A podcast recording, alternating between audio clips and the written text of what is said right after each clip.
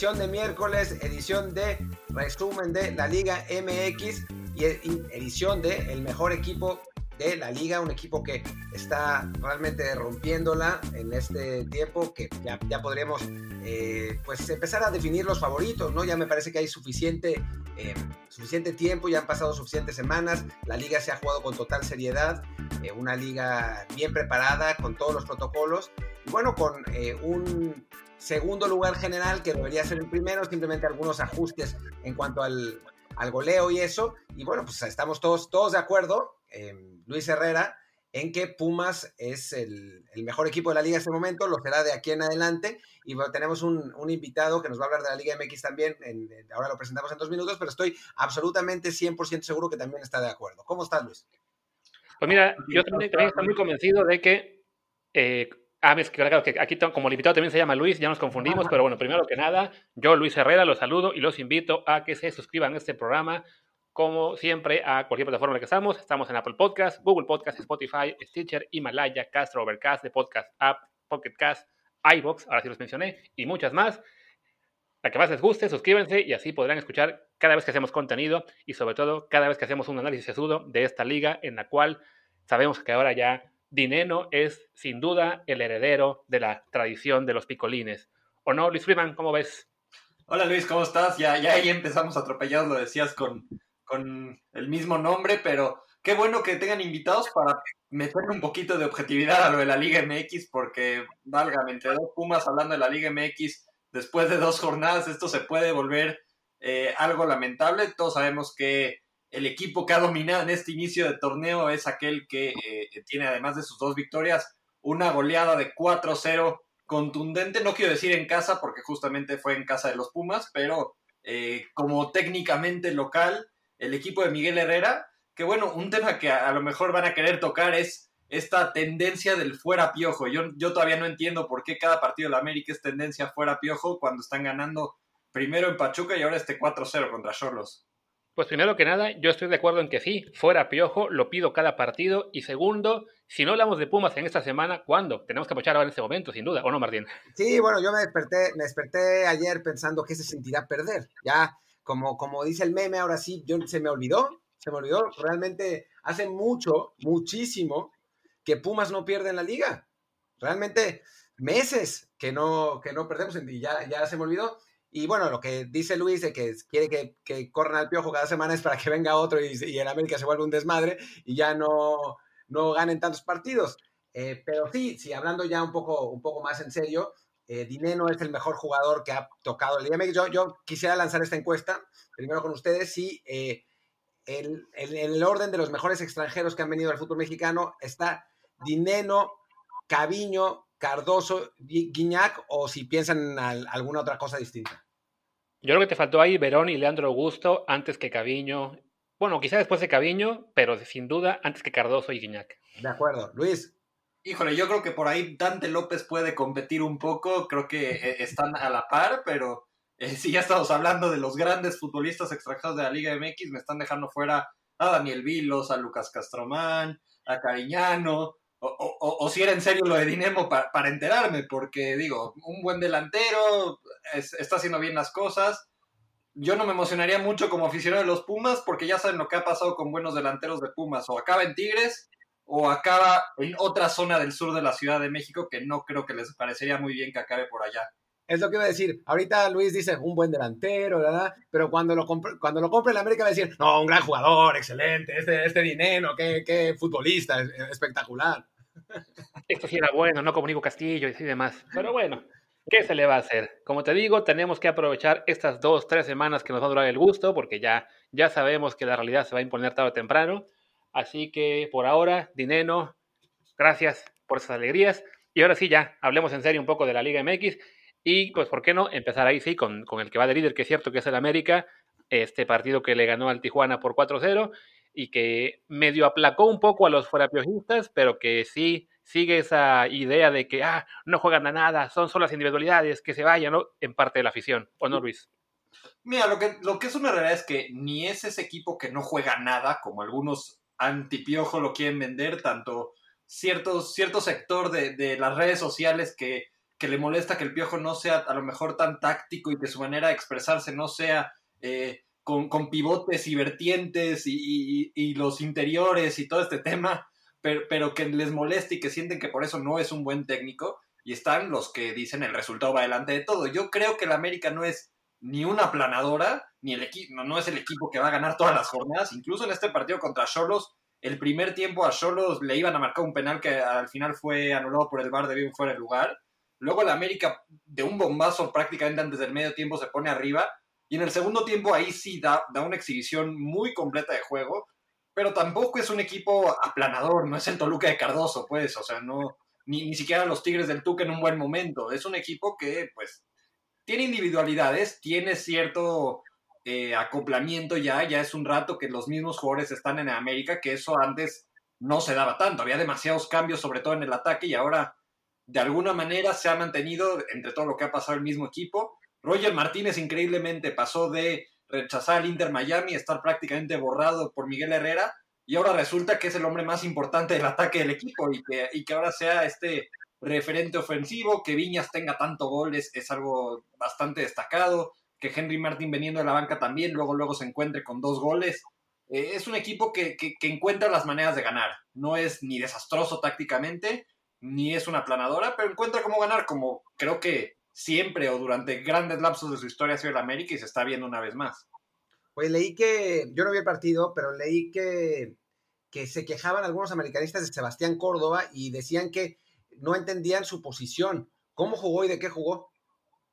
Mira, el problema con Córdoba ha sido que eh, parece que Miguel Herrera todavía no encuentra su mejor zona. De repente ves que lo ves como un, eh, como un interior, lo ves eh, como una especie de volante ofensivo, pero a veces partiendo muy atrás en el medio campo y parece que esa labor de sacrificio no se le da tanto.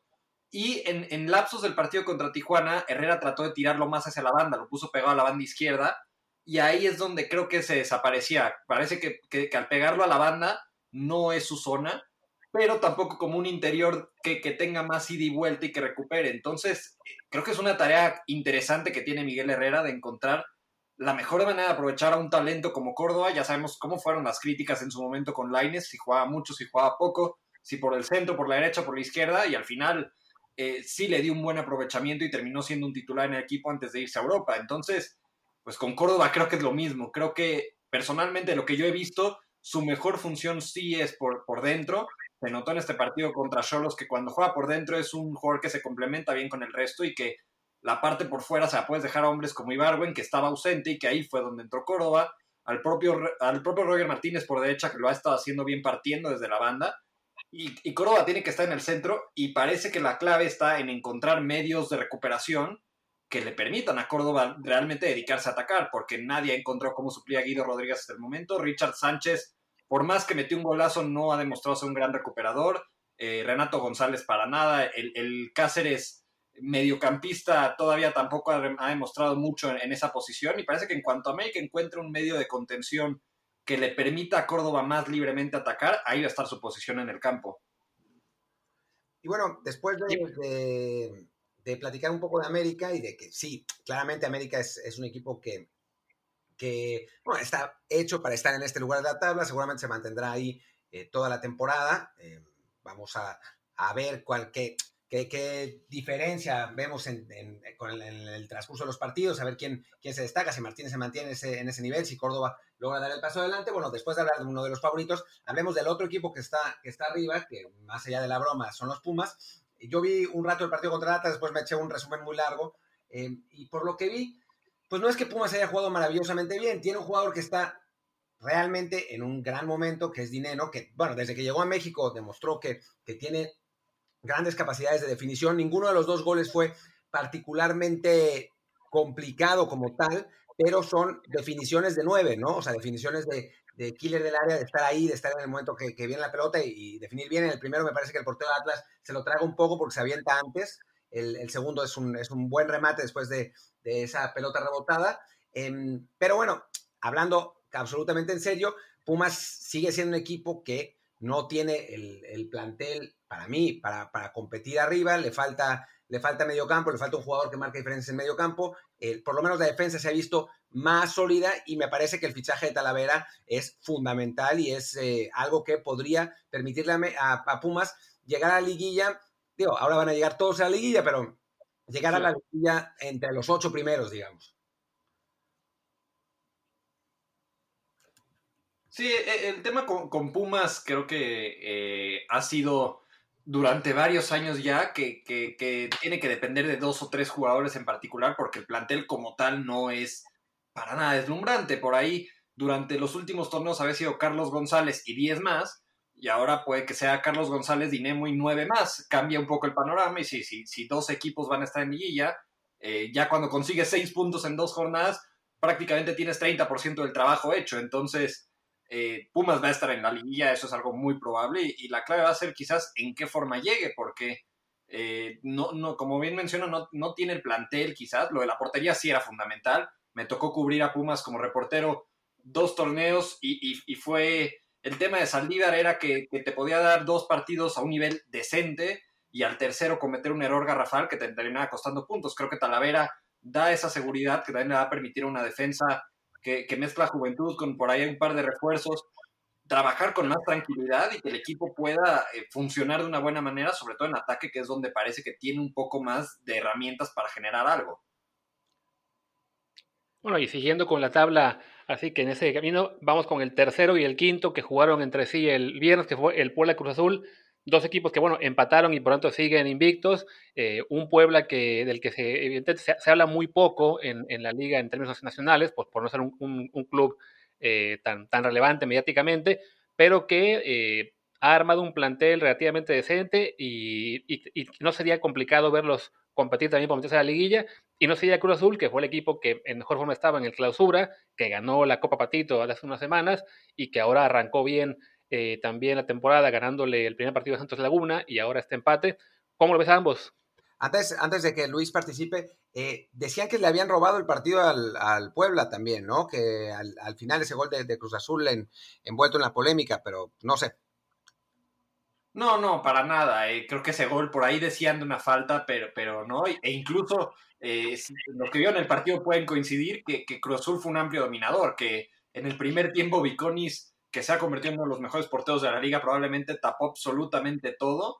En el segundo tiempo, luego, luego prácticamente en la primera jugada del segundo tiempo, Puebla se pone en ventaja y después fue el camión del Puebla atrás y Cruz Azul llegó, llegó, llegó, buscaba por dónde y fue al final ese chispazo de Orbelín, pero incluso esa estadística que no sé si a ustedes les gusta, la de los expected goals, que, es un buen reflejo a veces de, de, lo que generó un partido. Puebla tuvo una expectativa de anotar .7 goles que, es un promedio de, las, de la capacidad de las jugadas que, generaron, qué tanta probabilidad de goles tenían, mientras que Cruz Azul tuvo de 2.4, es decir, eh, Cruz Azul en teoría tenía que haber anotado por lo menos dos goles y al final de milagro anotó ese uno y fue una Cruz Azulera inversa porque merecían por lo menos ese empate, consiguen un punto y probablemente debían de haber conseguido tres. Es un equipo que creo que incluso más que el América es el que tendríamos que poner hacia arriba como candidato al título. Juega muy bien, tiene variantes en medio campo bastante interesantes. Incluso con la ausencia de su mejor jugador siendo Jonathan Rodríguez, siguió jugando un muy buen nivel, que eso es algo que, bueno, si, sin tu mejor jugador ofensivo sigues generando un 2.4 expected goals, habla muy bien de la producción de jugadas de peligro de Cruz Azul y creo que es, si a mí hoy me ponen a poner la fichita, yo creo que está más sobre Cruz Azul que sobre el América.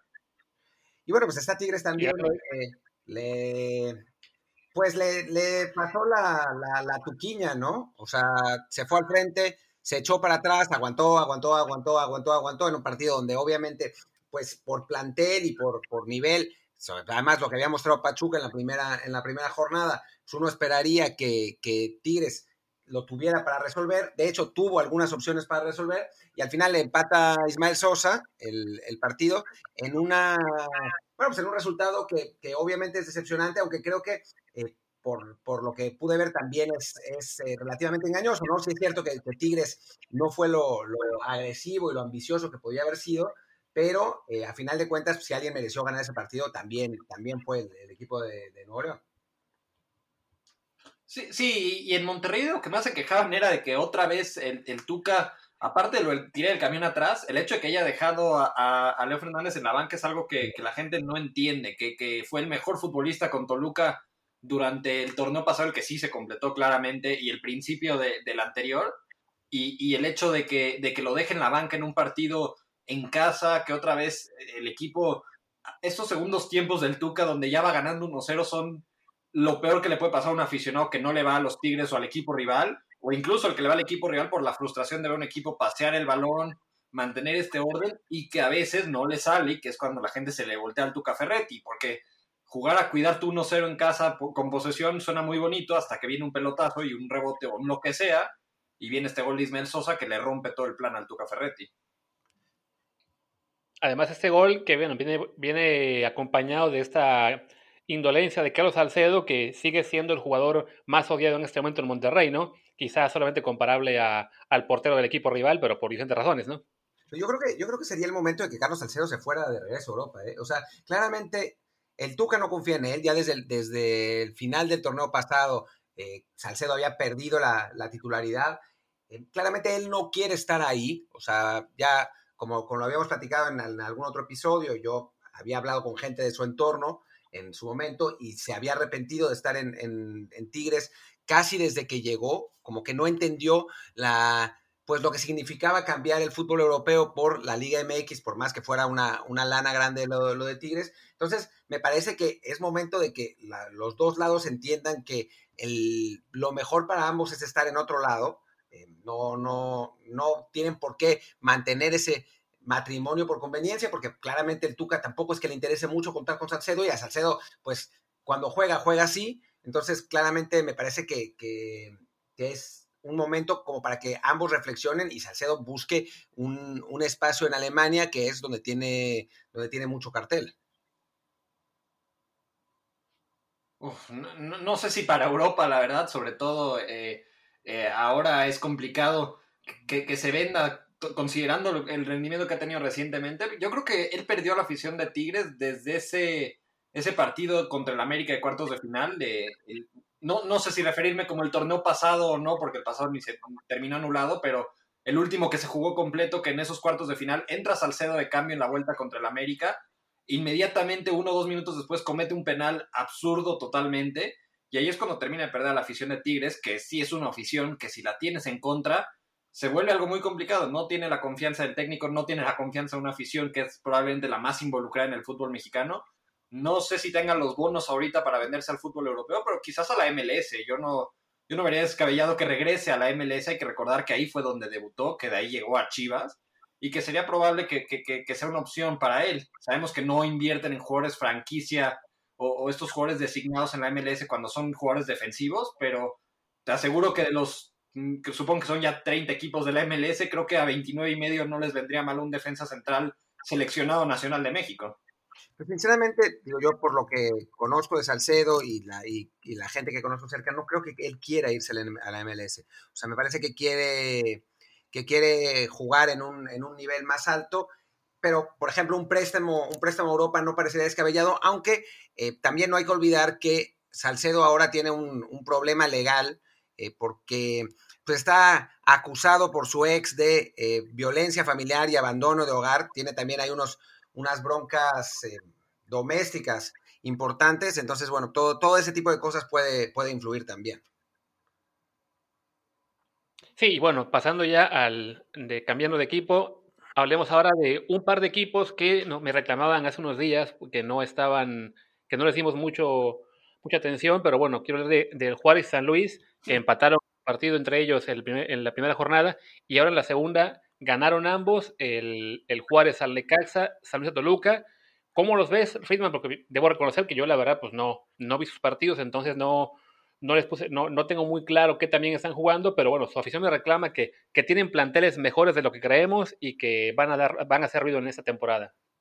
Mira, del Juárez Necaxa lo que te puedo decir es que todos los que durante meses sin fútbol decían que, verían hasta un Juárez Necaxa mintieron porque estoy seguro que no vieron este partido.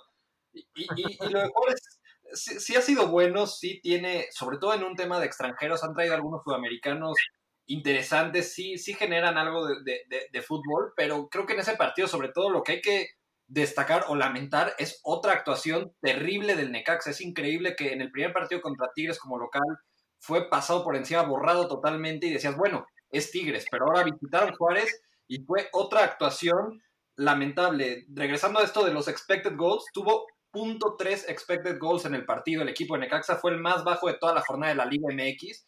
Prácticamente no generó nada en el arco de Iván Vázquez Mellado. E incluso teniendo un hombre de más durante la última media hora de partido, fueron si acaso un par de centros con remates que pasaron totalmente desviados. Creo que antes de alabar de más a Juárez, habría que evaluar al equipo de Necaxa porque ha sido de los peores hasta el momento. Y en el tema de San Luis, pues defensivamente un desastre.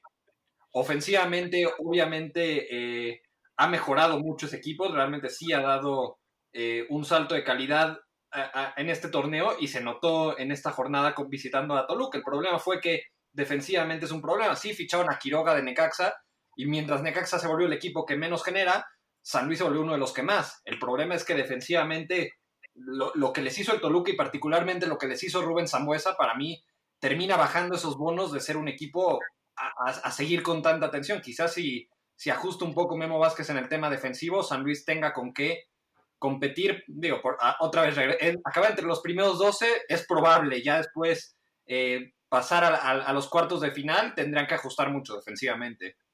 Sí, un San Luis que además... Sí, que de ahí aclaro yo una cosa, eh, Martín, un segundo. Que bueno, aclaro porque me hice bolas y dije que San Luis ya no, no, San Luis hecho perdió con Toluca, que es un equipo que por otro lado le estaban tirando, eh, le estaban dando, golpeando mucho al Chepo La Torre porque pues el Toluca anda mal este año y bueno, gana este partido, como dice Friedman, eh, apoyado en, un, en, una gran actuación de Zambuesa, ¿no? Y lo, de Zambuesa es increíble, porque no puede ser que llevan casi casi retirándolo, o al menos diciendo que no está en un nivel de competencia alta durante, desde que salió del América prácticamente. Y tanto en esa primera etapa en Toluca, luego un poco en León, ese León que, que ganó 13 partidos consecutivos, en Pachuca de plano no pudo, pero ahora otra vez en Toluca parece ser el, hombre que, lidera un equipo que quizás no tiene tanto talento, pero, pero Rubens otra vez siendo el, que comanda a los 36 años un equipo en el fútbol mexicano, increíble. Bueno, y hablemos, hablemos de Chivas, ya para no, colgarnos tanto porque hay también otros temas y llevamos ya 20 minutos.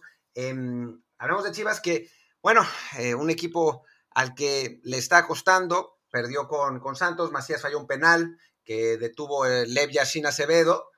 Y bueno, es un, es un equipo también difícil de analizar en este momento porque tiene todas esas ausencias, algunos jugadores que volvieron, como Antuna, pero pues que claramente no estaban físicamente ni futbolísticamente al nivel que, que bueno, que en principio tendrían que estar ya de por sí. A, nosotros, no sé si tú coincidas en, en esto, Luis, Antuna no nos parece realmente un buen jugador, nos parece, en fin, nos parece un buen jugador, pero no un muy buen jugador, no un talento descollante, es un futbolista rápido y no mucho más que eso, que obviamente en la MLS le fue bien porque pues nadie defiende ahí, pero ya le había costado en la Liga MX y em, ahora, ahora con esa situación pues lo tiene más complicado y unas, unas chivas que no, no estuvieron bien en el partido contra Santos y que pues si no fuera porque la liguilla es gigante, podríamos dudar por su futuro. A final de cuentas, por su talento, pues sí se van a, se van a alcanzar a meter, pero sí es un equipo con bastantes interrogantes en este momento.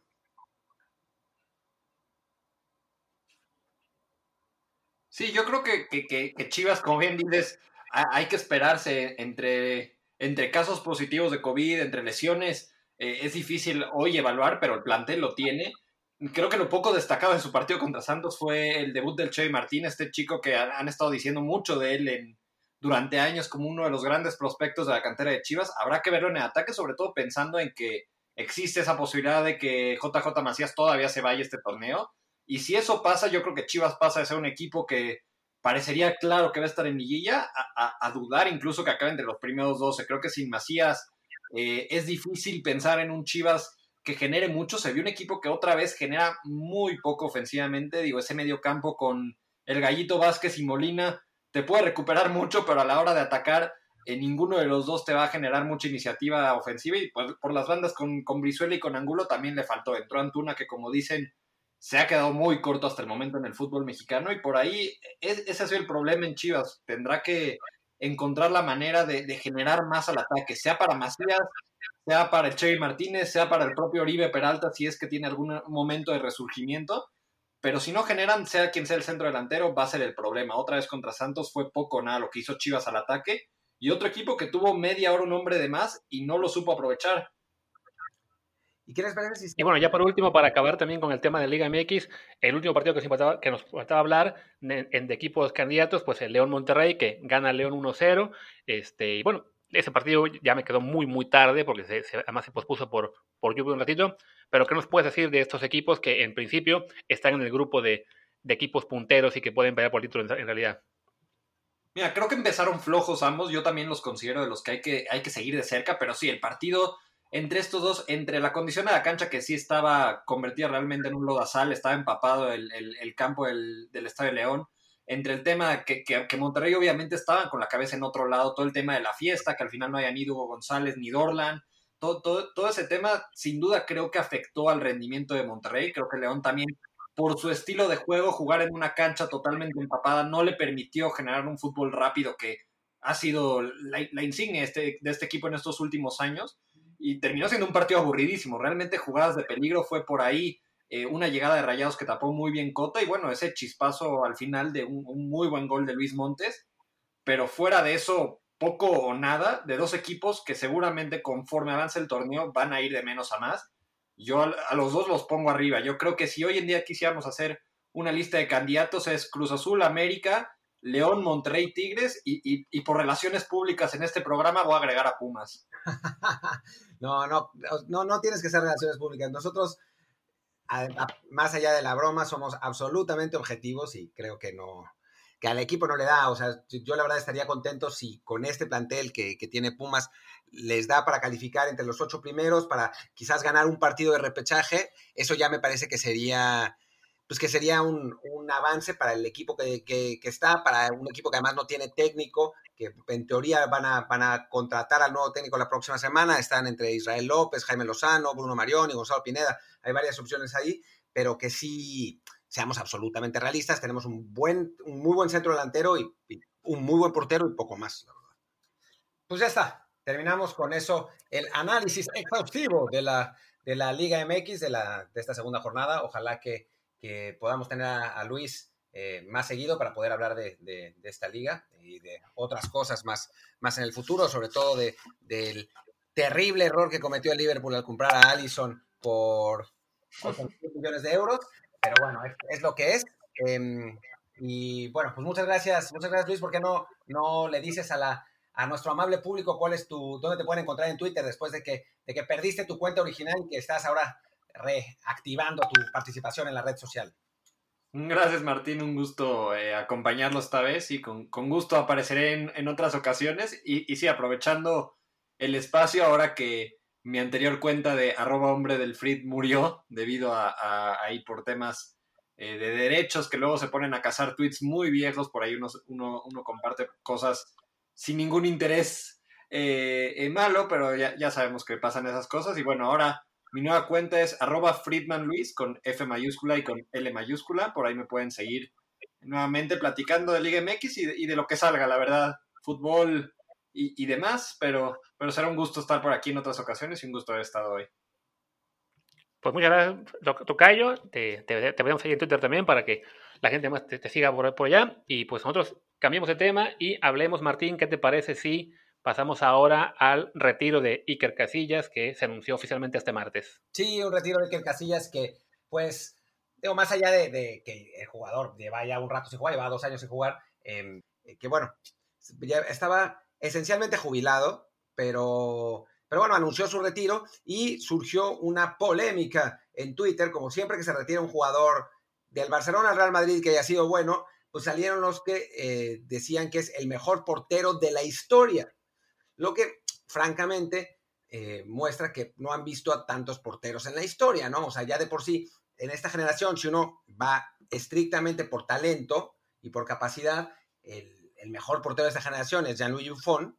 Eh, es un portero que es mucho más completo que Castillas. Y bueno, ya de antes, eh, para mí, no sé si coincidan y quizás no, pero bueno, podemos discutirlo, por supuesto, el O sea, tenemos a un Peter Schmeichel que era un portero que esencialmente no tenía defectos, ¿no? Obviamente no se le puede evaluar en el juego con los pies porque cambió la regla después, pero Schmeichel era un, portero espectacular, tanto en el mano a mano como en los disparos de media distancia, como en la seguridad que transmitía. Iker Casillas, siendo un extraordinario atajador y un jugador que eh, sacaba lo mejor de sí en los momentos más importantes, y eso es una cualidad invaluable, sí era un portero con deficiencias en el, en el juego aéreo y también con altibajos muy pronunciados, ¿no? Al punto que cuando, en, bueno, sus últimos, sus últimos años ya claramente no era el portero que fue el, tiempo, los últimos años de Real Madrid, los últimos años sin duda con la selección española y en el Porto que recuperó un poco de, su de su brillo, pero pues obviamente en un equipo de segunda línea europea en el que pues ya la presión no era el misma. Un excelente portero, eh, Iker Casillas, quizá el segundo o tercero mejor de su generación, pero decir que es el mejor de la historia ya me parece que es pues algo de, madridistas.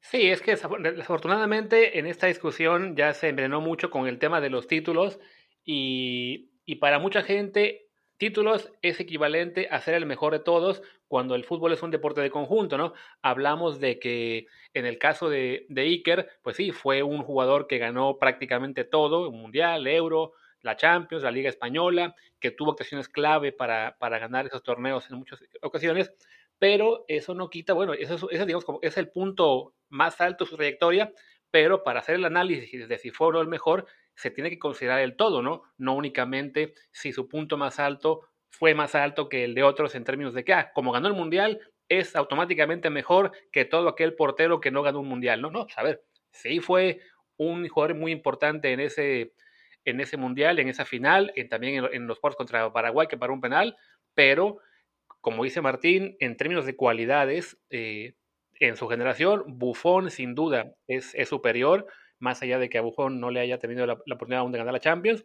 Y también un, un antes era, era un portero de, mayor calidad, ¿no? Digo, Iker, el decir que no es el mejor portero de la historia, no es menospreciarlo ni hacer menos su legado. Sin duda es un fantástico portero, gran atajador y en el Madrid, ya que se va borrando poco a poco la huella del mourinismo, pues habrá más gente que, le reconozca su también su, paso por el equipo, porque salió mal de ahí y todavía, queda un sector de, fans del Madrid que, que lo detestan.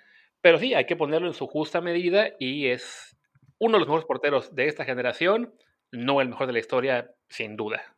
Sí, bueno, y ya para, para cerrar ese tema, también hay, ha habido otros grandísimos porteros de los que ni siquiera hemos hecho referencia, eh, como, digo, ya me decían Ardinanta Saeb, que, era, que fue un adelantado a su tiempo, que quizás eh, no, no a ese mismo nivel, pero Michel Prudhomme, Jean-Marie Paf, eh, incluso Harald Schumacher, porteros de, enorme calidad en los, en los 80s y 90s, em, que, bueno, pueden entrar perfectamente en la discusión y hablar de de porteros, no, no, no, puede, no, no se puede concluir la discusión de los porteros sin considerar a Picolín Palacios, obviamente. No, no, hablando en serio, sin, sin considerar a Lev Yashin, que es considerado en general el mejor portero de la historia, que obviamente es otra época y por eso también no lo, no lo metemos mucho en la, en la conversación, pero, pero, pero son, son porteros que, que, digamos que entran en un principio en la conversación más que el, el, propio Iker Casillas, ¿no? Que a final de cuentas es un gran portero de su tiempo, pero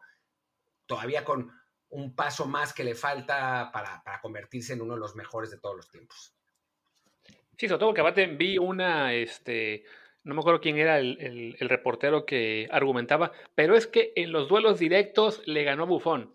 A ver, jugaron entre sí dos, tres veces y quizá en esos partidos habrá sido mejor la acción de Casillas, pero pues no es así como mides la trayectoria de alguien, no simplemente es, eh, lo mides por eso, por toda una trayectoria y la de Casillas es espectacular, se le va a recordar por muchísimo tiempo, pero no, no puedes definir eh, quién es mejor basado en los dos, tres partidos que jugaron entre sí, que además, pues por ser porteros, ni una vez estuvieron frente a frente eh, en el campo sino que simplemente, bueno, pues también cuenta el hecho de los compañeros, qué equipo le da más apoyo a su portero que el otro, y, en ese momento, bueno, quizá eh, a Casillas se le dio una mejor oportunidad para brillar en esos partidos, ¿no? Sí. Pero bueno, nos, quedamos con que yo creo que de esta generación el mejor es Bufón y de la historia mejor ni decimos un nombre específico porque la gente se va a volver loca, no importa quién elijamos. Sí, sí, sí, bueno, yo sí voy a decir uno, Michael, ya está. Ese es, ese es mi mejor portero de la historia pero bueno, si quieren volverse locos, ya saben, atáquenme. Yo tengo mi escudo protector anti-tweet hate. Perfecto. Y bueno, entonces, ¿qué te parece? Ahora sí, hablemos ya de lo que es el regreso de Europa con la Europa League y la Champions. Primero, bueno, pues la Europa League, ya, ya hablamos un poquito el lunes de ello, eh, de los partidos que habrá este, este miércoles y jueves, que evidentemente pues el que nos interesa más es el de, el de Raúl Jiménez por la posibilidad de que, de que su equipo siga avanzando y tenga una esperanza de, de ganar la Copa y así calificar a Champions, aunque bueno, la verdad es que esperamos que Raúl cambie de equipo al acabar el torneo, pero además hay buenos partidos, ¿no? El día de hoy y mañana. Sí, claro, hay buenos partidos. Ya habíamos, eh, ya habíamos hablado un poco de ellos el, lunes pasado. Déjenme volver al. Que me salí de la, de la, pestaña de Europa League para entrar a, la de la Liga MX. Pues sí, tenemos los partidos que son el, Copenhague contra el Istanbul eh, el campeón de, de, Turquía este año. El Shakhtar Donetsk, favorito cada vez que juega en la Europa League, porque siempre, siempre está ahí. Después Inter Getafe, que es el partido más importante, y después el Manchester United, que va a jugar con suplentes contra el LASK, porque lleva ya una ventaja de 5-0 en el, en el marcador global. Y bueno, mañana tenemos también eh, los partidos entre Leverkusen y Rangers, el Sevilla contra Roma, que es sin duda el plato fuerte, objetivamente hablando, de la jornada de Europa League, y el, además del Wolves contra Olympiacos, que ya, ya hacía mención Luis, el Basel contra el Eintracht Frankfurt, que es el último partido de la de la jornada de, Europa League, que bueno, eh, está muy bien tener ya competiciones europeas, sobre todo en estas, en estas instancias, no estamos acostumbrados a que así sean en agosto, normalmente tenemos estos torneos medio patito que juegan en Estados Unidos, el Inter y el Bayern Múnich y ponen 800 cambios, el Inter, el Real Madrid y el Bayern Múnich y ponen 800 suplentes, pero bueno, esta vez tenemos fútbol de primerísimo nivel y va a estar, va a estar divertido para, para entretenernos tanto hoy como mañana, como viernes, como sábado. Y bueno, pues, ¿qué te parece, Luis, si hablamos de la Champions, ¿no? Que es el, el, plato fuerte y donde van a venir los partidos buenos. Ahora sí, ya la Champions League, que pasa todo porque, bueno, tenemos episodio el próximo viernes, pero pues por horario es probable que para cuando salga ese episodio ya se hayan jugado un par de partidos, así que mejor hacer una especie de previa desde ahora. Y este, ahora también yo soy el que está lidiando con lo que tal. Ahora ya, aquí están los partidos que tendremos este, ¿cómo se dice? Este fin de semana. Arrancaremos el, el viernes con, que es un lío con estas nuevas pestañas que están aquí, es con el Juventus Olympique de Lyon, partido que va 1-0 a favor de Lyon, entonces no será fácil para la Juve eh, remontar. Y también el otro partido del viernes va a ser, Dios, qué desastre con estas nuevas tablas que ponen aquí de, partidos. No, no, logro ver quién juega el viernes, además de la El viernes es Juventus contra Lyon y el partido que todos estamos esperando, que es el contra Real Madrid.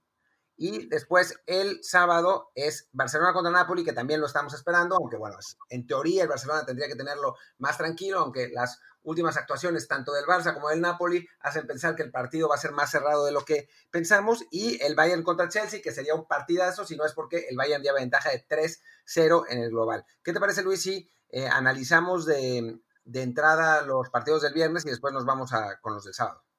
Sí, y bueno, para acabar rapidito con el uno de viernes, Juventus León. Yo creo que la Juve le va a dar la vuelta, pero se va a llevar algún susto por lo menos. Sí, sí, sí.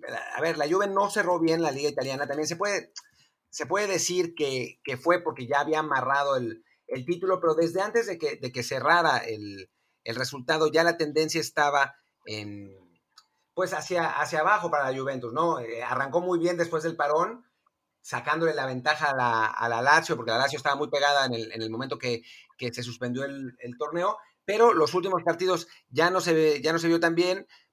Cristiano Ronaldo, por otro lado, sí anduvo, eh, que, eso es, que eso es algo muy importante, y pues obviamente eh, en cuanto a plantel, estamos hablando de, de, de, un equipo muy superior al otro, y un equipo muy joven, que, que muy dinámico, es, un equipo que le puede poner problemas a la Juventus, pero también hay que decir que es un equipo que ha disputado un solo partido oficial desde que eh, tenemos la, desde que se reanudó el fútbol contra una Juventus que tendría que llegar más, más rodado, ¿no? Se ve, se ve complicado para el Lyon, pero si anota un gol el equipo francés se va a poner eh, pues complicada la cosa para la Juve. Sí, que además es un solo partido oficial, pero fue apenas el fin de semana pasado la final de la Copa de la Liga de Francia, que le empató a cero en el tiempo regular al Paris Saint Germain. Al final perdió en penales, pero bueno, el París que venía metiendo 7, 9, 8, 6 goles en cada amistoso que jugaba, el Lyon había tenido un paso más discreto en los amistosos, este, había jugado contra el Celtic, contra el Rangers, contra el, contra el Ghent, pero bueno, ya que le toca partido oficial el, contra el Paris Saint Germain, le mantiene un 0-0 todo el partido, entonces en términos defensivos ahí sí, muy bien el León y mal que bien, ese resultado sería el que les dé el pase en caso de que también logren aguantar contra Juventus. Entonces, para la Juve, digamos que es por lo menos un aviso a tiempo de este equipo, eh, no hay que confiarse porque está bien parado defensivamente, aguantó el embate del París todo el partido, así que no, no se pueden confiar eh, en que le van a dar la vuelta fácilmente en ese juego. y una Juve que además eh, recibió, recibió muchos goles en el cierre de temporada, cosa que es también preocupante, porque recibiendo uno lo obliga a hacer tres, aunque con la noticia positiva de el regreso de Paulo Dybala, que se había perdido los últimos partidos por lesión, es quizá el mejor jugador de la liga italiana en este momento, el, argentino. Entonces, pues sí va a ser, eh, va a ser importante esa, esa pareja Dybala-Cristiano. Adelante, se especula que jugará también eh, Cuadrado ahí, que el, portero titular va a ser Chesney, eh, no, no Buffon. y bueno, como lo dijimos en principio, es la Juve el, el favorito, pero pues sí, complicado, ¿no? Yo lo pondría 70-30 para, para el equipo italiano. Sí, de acuerdo. Y ahora sí, vamos al, plato fuerte, que es el Real Madrid contra el City, que bueno, sería aún más fuerte si el partido estuviera más parejo en términos de, marcador, pero bueno, con el City en ventaja de, de 2 a 1 y además el, partido en el Etihad, en principio el equipo de Pep Guardiola tendría que ser marcado como favorito claro, más allá de que el Madrid eh, pues nunca se le puede descartar, ¿no? Sí, sobre todo además que no va a estar Sergio Ramos, ¿no? Que, o sea, parece a veces medio contra, un contrasentido que el, pues que se hable tanto de un jugador, de la importancia de un jugador, de un defensa central, pero pues ya sabemos de la capacidad de, Sergio Ramos, de la importancia en el vestidor que tiene, que tiene el, capitán del Madrid y en, un partido en el que sí se va a necesitar empujes, sí se va a necesitar ese, ese espíritu, eh, Sergio Ramos pues es, es, una ausencia muy importante, ¿no? Que en su momento parecía como cualquier cosa, porque cuando, o sea, el Manchester City fue muy superior al Madrid en el partido de ida en el Bernabéu, el, Madrid venía muy mal, eh, se pensaba que con su público en el partido de vuelta el, City no tendría realmente muchos problemas para ganarle a ese Madrid en crisis, pues ahora resulta que el Madrid ya no está en crisis y que el Manchester City no va a tener a su público, entonces eso podría por, por, lo menos equilibrar un poco más la balanza, ¿no? Estamos de acuerdo en que, en que el City sigue siendo, tendría que seguir siendo considerado favorito, pero no me parece que vaya a ser tan simple la situación como para pues como para, para descartar del todo al, equipo merengue, que bueno, a, nivel talento pues ya sabemos lo que, lo que tienen, ¿no? Sí, no, o sea, con un Benzema que ha estado en, gran forma desde que regresó el fútbol. En el caso del City, la verdad es que también regresaron en, plena forma al, fútbol inglés. Incluso ya es que golearon al Liverpool en su momento 4-0 y fueron más las goleadas que tuvieron en, en la temporada en el cierre, al Newcastle, al Brighton, al Bournemouth al Watford, al Norwich, a todos se metieron cuatro o cinco goles, excepto al Bournemouth. La única sorpresa fue que en las semifinales de la, de la FA Cup perdieron contra el Arsenal, pero fuera de eso sí es que su, su, nivel ha estado bastante bien y también por plantel y porque no tendrán ausencias tan importantes como las de Sergio Ramos, eh, debería, debería uno pensar en que sí, en que sí, pues, parten con mucha ventaja y tendrían que aprovecharla para pasar a cuarto final. Sí, sí, sí, sin duda. Y bueno, pues un, equipo que es tan rápido como el City que eh, le planteó, Guardiola le planteó muy bien el partido al, Real Madrid en, la ida, renunciando a la, famosa posesión y apostando a eh, balones largos por detrás de los defensas. Si se repite la fórmula, obviamente Zidane va, va a tratar de, contrarrestar esto, ¿no? Pero si se repite la fórmula sin Sergio Ramos, con una central que eh, tendría que ser Militao Barán, que digo, no es, no es lo mismo, son, son buenos jugadores los dos, pero obviamente Obviamente no es lo mismo con el problema en la banda izquierda de eh, poner a Marcelo y que eh, te coman por completo Mares o que o poner a Mendy pero no tengas, no tengas tanto ataque. Entonces, sí, digamos que en principio en ese sentido el, City tiene, tiene cierta ventaja, pero bueno, sabemos que, el Real Madrid es un equipo con tanto talento. Vamos a ver cómo, cómo llega de Nazar finalmente, que sabemos de, la, de lo decepcionante que fue su temporada, pero a final de cuentas es uno de los jugadores más talentosos del mundo. Eh, vamos a ver si juega Isco, si juega Asensio, que bueno, son jugadores que eh, más allá de que la, prensa española los sobrevalore horriblemente cada vez, sí son importantes y sí, sí pueden marcar diferencias. Va a ser, yo creo que divertido y no, no veo al, al City pasando fácil. ¿eh? Yo creo que va a ser un 60-40 eh, para, para los ingleses. Creo que al final de cuentas tienen más posibilidades, pero no me sorprendería que el, que el Madrid gane, aunque quizá ese triunfo no le sea suficiente, ¿no? O sea, si el Madrid gana 1 a 0, podría terminar pasando el City, pero, pero no veo al Madrid para ser muy competitivo en ese partido. Sí, porque además, bueno, teniendo en, gran momento a Thibaut Courtois, es otro. O sea, ahí sí, la, baja de Sergio Ramos, que es muy dolorosa, bueno, por lo menos este año su portero ha estado en gran momento y, y también será clave que cómo, cómo actúe, porque no, no podemos eh, olvidar, bueno, el City va a tener seguramente muchas oportunidades, entonces, pues para el Madrid está eso, no, no, solamente la necesidad de atacar y buscar dos goles para, para poder mantenerse vivo en la eliminatoria, sino el hecho de que, bueno, no, no se puede dar lujo de conceder bastante, ¿no? O sea, es es buscar el 2 a 0, el 2 a 0 para, para ganar la serie o el 2 a 1, aunque sea para forzar los tiempos extra. Y ahí sí lo que haga Courtois ante un Sterling, un Sergio Agüero, un Gabriel Jesús, un Maré, un Kevin De Bruyne, pues sí va a ser muy, muy importante para que el equipo de Zidane tenga ahí una oportunidad de, avanzar. Y bueno, pues pasemos a los partidos del sábado que, que arrancan con el Barça contra el Napoli. Eh, de hecho, hablemos primero del otro, ¿no? Para acabarlo rápido. Bayern-Chelsea. ¿Hay sorpresa? No, hombre, no. Tampoco, ok. Y ahora sí, cerremos con Barça-Napoli. eh, Barça-Napoli que, pues hay que ver qué, Barça aparece, ¿no? O sea, obviamente, apostar en contra de Messi siempre es complicado, sobre todo en un partido en el que juegan de local, en el que llevan en principio ventaja en el marcador, em, que bueno, no es ventaja, es uno a uno, pero haber sacado un resultado de visitante haciendo, haciendo gol es, es siempre importante, eh, pero, pero bueno, no, no se puede afirmar nada con este Barcelona, aunque sí me parece que a nivel talento contra un Napoli que la verdad es que fue un, equipo con muchos altibajos en la, en, la, Serie A, incluso después del, del parón, un Napoli que en principio no va a pasar, pero en principio tendría que salir a atacar porque, em, porque necesita hacer un gol y no recibir, porque si el partido termina 0-0, el que pasa es el Barça, en principio se tendría que considerar al equipo catalán como amplio favorito en este partido. Ahora, en la práctica, si eh, un pelotazo loco al Chucky Lozano y gol del Napoli, no, eso nunca va a pasar, pero si, si el Napoli anota y se anota, se anota primero y se le pone complicada al Barça, entonces sí, quizás eh, podamos ver la posibilidad de una sorpresa, pero en principio dadas las circunstancias, me parece que el, favorito es en este momento el Barça, claramente.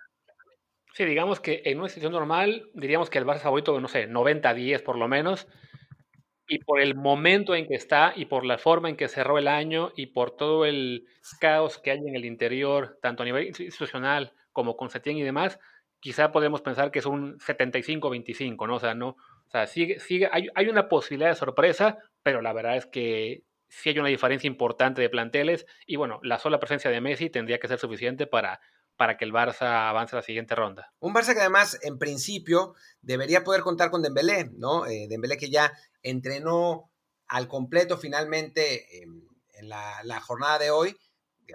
A ver, todavía, todavía falta y seguramente no va, no va a jugar desde el, desde el principio, pero es un futbolista que, dados los problemas en ataque del Barcelona, pues sí puede ser, puede resultar importante. Es un jugador que con ciertos espacios, cosa que no va a suceder ahora, es para mí un, jugador desequilibrante, es un jugador que eh, demostró a flashazos en el Barcelona y mucho con el Dortmund que con eh, espacios puede, puede, su velocidad puede ser realmente, puede ser realmente mortal y además un, jugador que técnicamente es, muy dotado, que tácticamente es mucho más desprolijo y que mentalmente está en cualquier parte, pero que futbolísticamente eh, tiene, tiene una, gran capacidad y que puede, que puede ser muy importante, con también la, duda de qué va a pasar con Griezmann, ¿no? Que cerró la temporada prácticamente sin jugar y que en un partido así, o sea, en principio uno pensaría a priori que tendría que jugar junto con eh, Lionel Messi y Luis Suárez, pero pues quién sabe, ¿no? A final de cuentas, eh, Quique puso a, Ansu Fati 30 veces, puso a Ricky Puig detrás de los, de los puntos, hizo, hizo toda una serie de,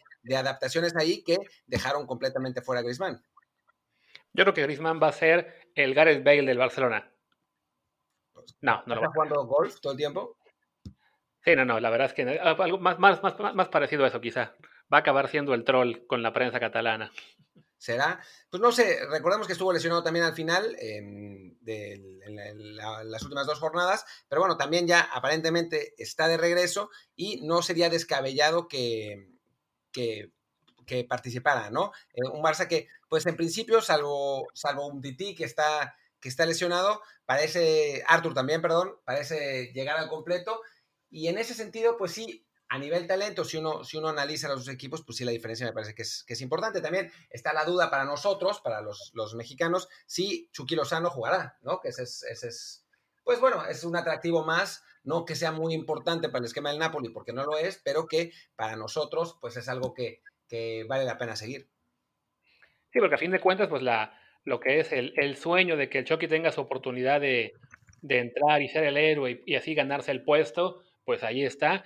Eh, había, se había reportado en la prensa que tenía una posibilidad de jugar un poco más alta de lo normal porque estaba lesionado Lorenzo Insigne. Eh, entonces, bueno, pues ojalá esté esa oportunidad de, de, jugar, ya sea de inicio, que lo veo muy, muy, poco probable, o como suplente. Y si se le da la, la, la, chance de jugar, pues como mexicanos, qué mejor sería que verlo anotar y que fuera decisivo, aunque en realidad, pues para, para el torneo, eh, que, que avance el Barça es mucho más importante, ¿no? Sí, vamos a ver qué pasa con Insigne. Normalmente esas lesiones musculares son, son muy complicadas. Yo no, a mí no me parece que el tiempo de recuperación haya sido suficiente.